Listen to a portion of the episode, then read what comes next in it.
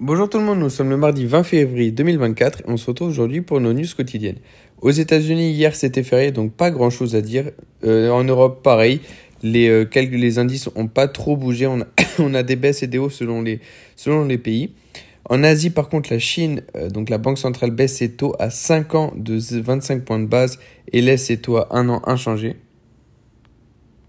Au niveau de la microéconomie, on a donc Air Liquide qui publie des revenus légèrement meilleurs que prévu et déclare avoir quasiment atteint son objectif d'augmentation de marge opérationnelle 2025 en précisant viser un doublement de son ambition initiale. Airbus constate de nombreux goulets d'étranglement dans la chaîne d'approvisionnement. Total Energy signe des protocoles d'accord avec les Émirats arabes sur la production euh, d'énergie verte, d'énergie propre. Capital One et rachète Discover Financial pour 35 milliards de dollars.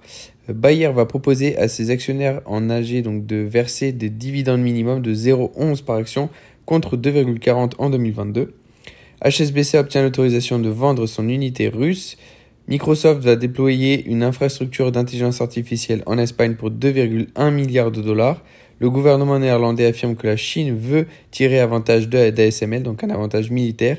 Et enfin, la Commission européenne approuve un médicament de Pfizer contre les maladies inflammatoire de l'intestin.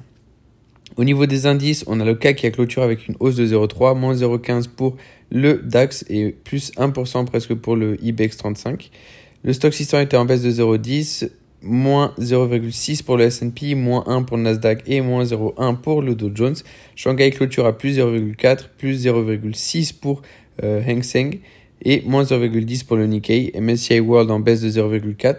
L'or est en hausse de 0,4 à 2025 dollars le lingot, plus 0,3 également pour euh, l'eurodoll avec 1,08 le taux de change, moins 1,16 pour le Brent à 82,59 dollars le baril.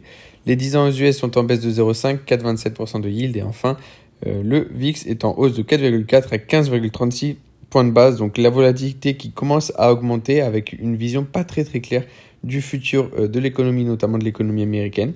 Mais sinon, en règle générale, on a des indices américains qui sont en baisse, des indices européens qui, euh, selon les places, sont dans le rouge ou dans le vert, et la Chine, enfin en tout cas l'Asie, qui clôture plutôt bien, même l'Inde qui clôture à plus 0,5%. On se retrouve demain pour nos news quotidiennes.